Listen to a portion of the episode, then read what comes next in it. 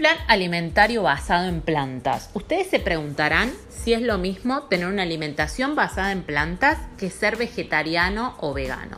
Les cuento que no, no tienen mucho que ver. Por un lado, un plan basado en plantas, como lo dice la palabra, hace uso de las legumbres, los cereales, las frutas y verduras como base de la alimentación. Y en cuanto a la distinción en vegetariano y vegano, ambos no consumen carnes, pero el vegetariano es diferente al vegano en el sentido de que el vegano no consume ningún producto de origen animal.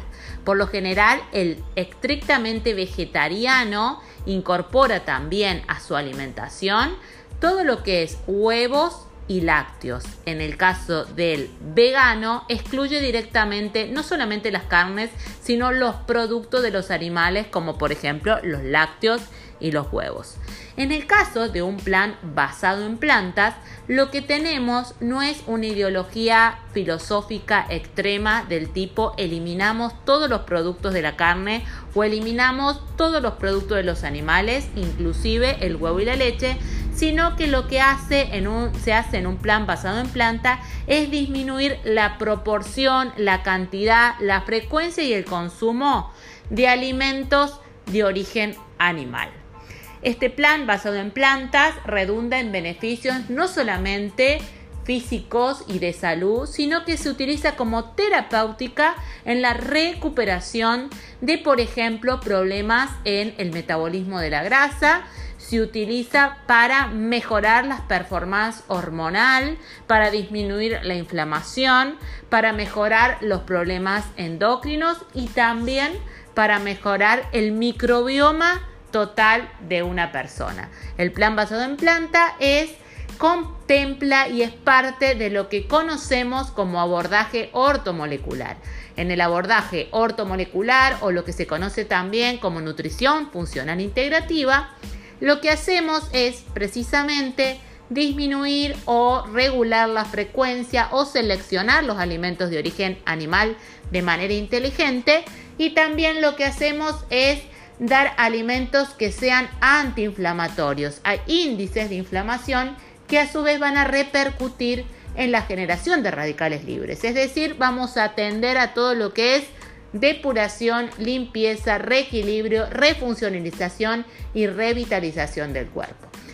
Para poder ser parte o, mejor dicho, instruirte o empezar o conocer todo lo que es la nutrición funcional integrativa, esta nueva manera de hacer nutrición que te completa y te conoce como sujeto de deseo, podés escribirme al 351 33 96 806 y para más de estos tips me podés buscar en arroba mariceloyero en Instagram y también en Facebook.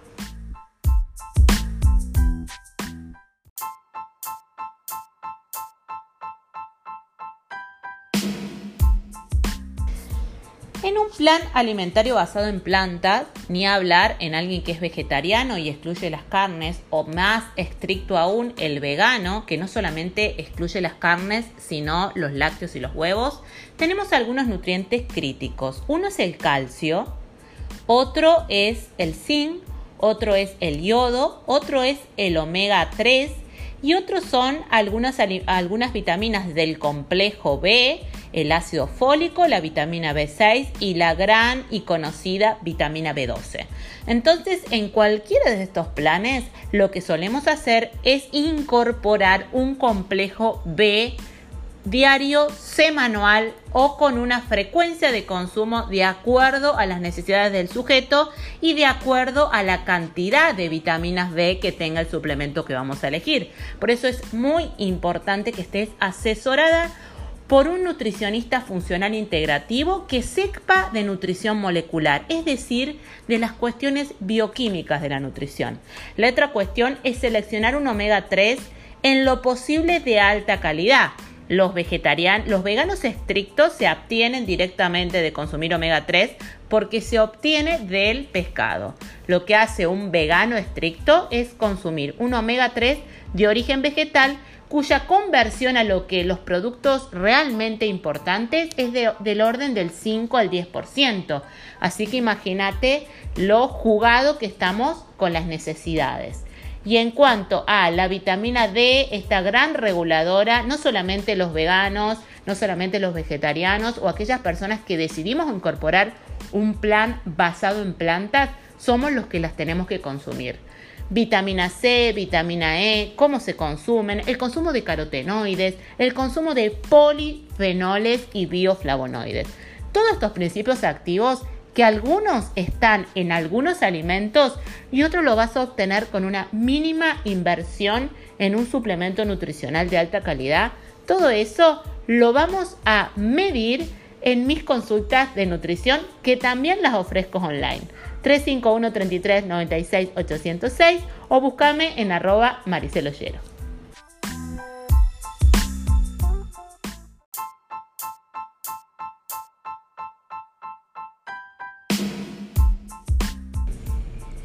Está muy de moda sacar directamente gluten y los lácteos. La verdad que hay un gran abanico de niveles de intolerancia a nivel intestinal que primero y principal no dependen del, del alérgeno, en este caso la glutenina por ejemplo, sino de las condiciones del epitelio intestinal del sujeto, de nuestro paciente, es decir, de la susceptibilidad del individuo, de su individualidad bioquímica y, ¿por qué no?, de sus características genéticas. Entonces, va a haber personas que son intolerantes al gluten, otros que son directamente celíacos, algunos que no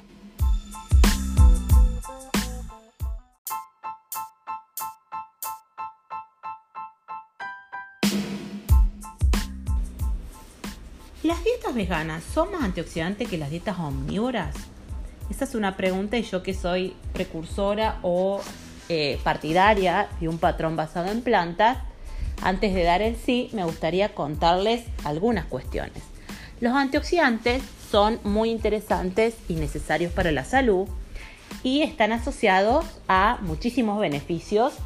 Por lo tanto, la carne que contiene nutrientes específicos que también son antioxidantes, como la carnosina y la creatina, por decirles y mencionarles solamente dos biomoléculas, la carnosina y la creatina, también son antioxidantes.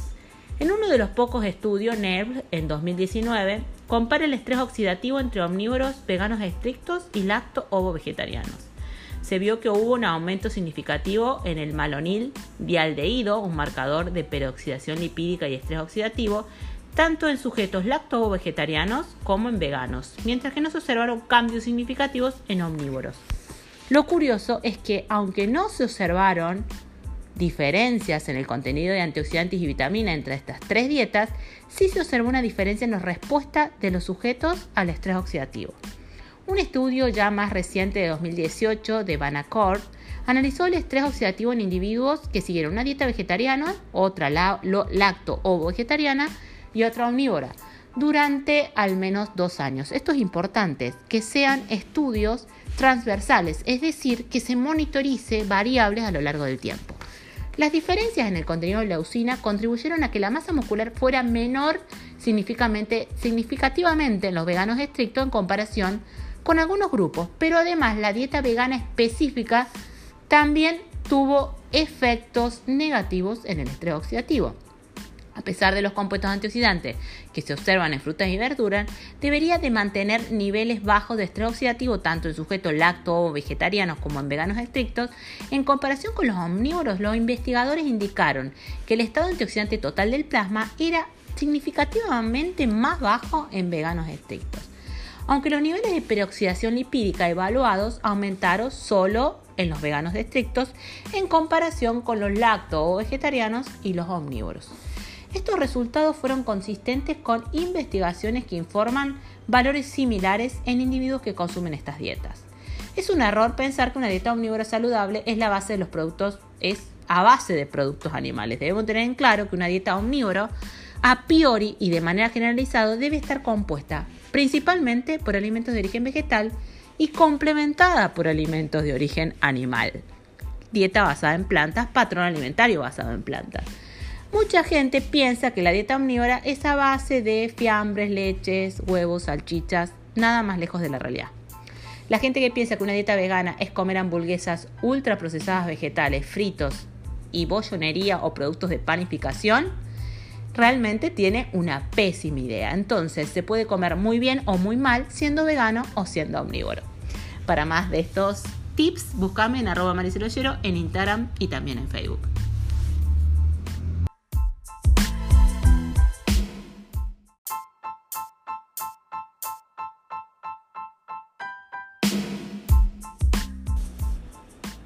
La verdad que en el mundo de la ciencia encontramos a quienes eh, revisan continuamente estudios criticando la manera pedagógica de traducción de algunos elementos nutricionales al público general.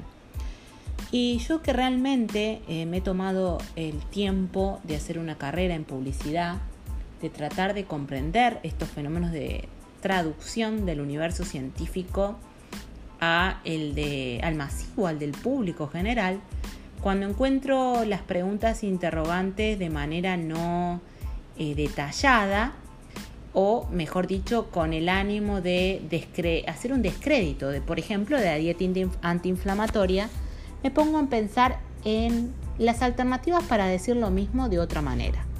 ¿Qué te puedo decir de la dieta antiinflamatoria que básicamente lo que hace es disminuir el aporte de omega 3, no eliminarlo, sino disminuirlo, esta disminución del omega 3 aumenta el contenido de ácido araquidónico en las membranas celulares, dando lugar a compuestos proinflamatorios y el omega 6 ha demostrado mejorar la sensibilidad de las membranas. También los ácidos, aparte de los ácidos grasos, los cereales integrales y algunos productos procesados han demostrado producir un aumento en la concentración de, citoquinas proinflamatorias por lo que tendríamos que hablar a la hora de hablar de dieta antiinflamatoria no solamente del ratio omega 6 omega 3, sino del aporte de otros alimentos como por ejemplo los procesados, los cereales, la glutenina del trigo y el aporte de algunos antioxidantes. Para ver de qué se trata esta dieta me puedes buscar en arroba mariceloyero en Instagram y también en Facebook.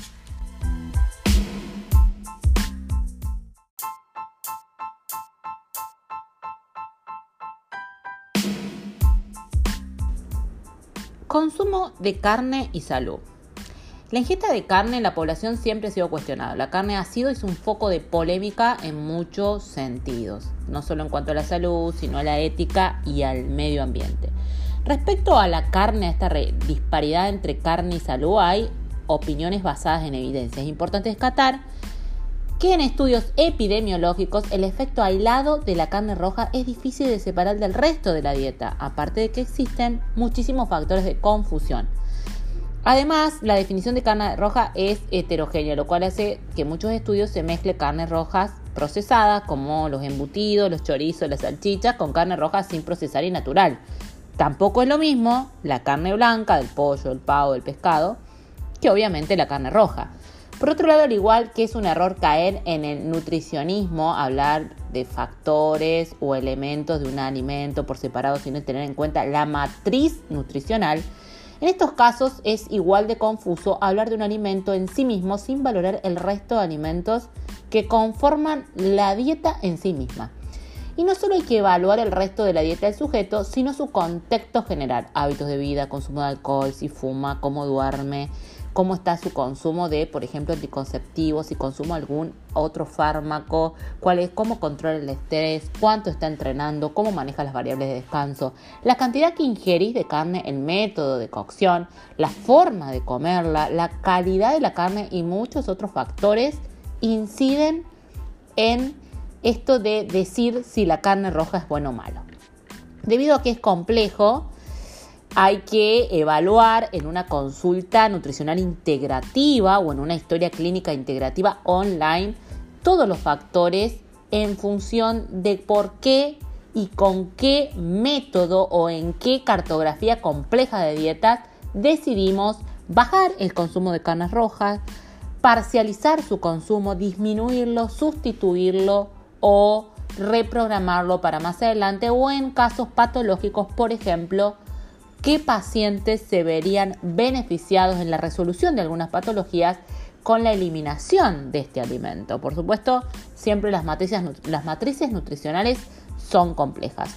Los espero en mi Instagram, arroba.